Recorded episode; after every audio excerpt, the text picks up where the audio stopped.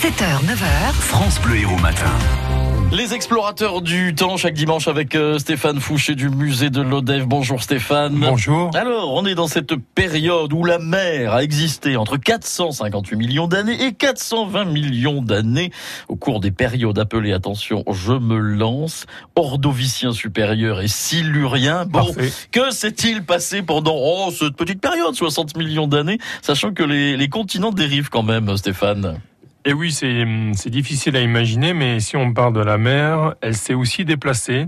Et justement, c'est à cause de la dérive des continents. Mais attention, quand je dis la mer s'est déplacée, c'est pas l'eau salée qui se déplace, mais c'est le fond marin qui est la continuité du continent, qui est la continuité sous-marine. Ce continent, c'est le Gondwana. C'est un grand continent qui se dirige vers le pôle sud. Conséquence, notre mer et son fond marin se déplacent avec lui. En même temps, le fond marin accumule les sables, les boues, les plantes et les animaux morts, qui deviennent à la fois des roches et des fossiles.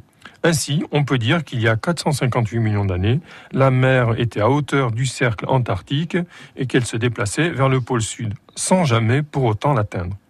Car autour de 437 millions d'années, le Gondwana décide de remonter vers l'équateur. Et la mer se retrouve à nouveau à hauteur du cercle antarctique il y a 420 millions d'années. Ah, donc on peut supposer que l'eau était bien fraîche quand même à cette époque. Oui, il a même fait très froid, car à la fin de l'Ordovicien, une calotte glaciaire va se former sur les continents qui sont au pôle sud, les températures vont chuter rapidement, une banquise va s'étendre et la calotte glaciaire va même atteindre le tropique sud. C'est pour dire à quel point elle est importante.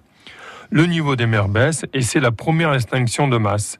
Plus de 85% des espèces marines vont disparaître. Les roches ont aussi enregistré cette extinction, ainsi que la reconquête de la mer qui s'en est suivie.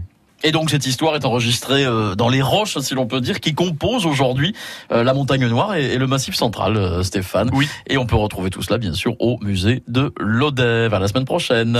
France Bleu Héros.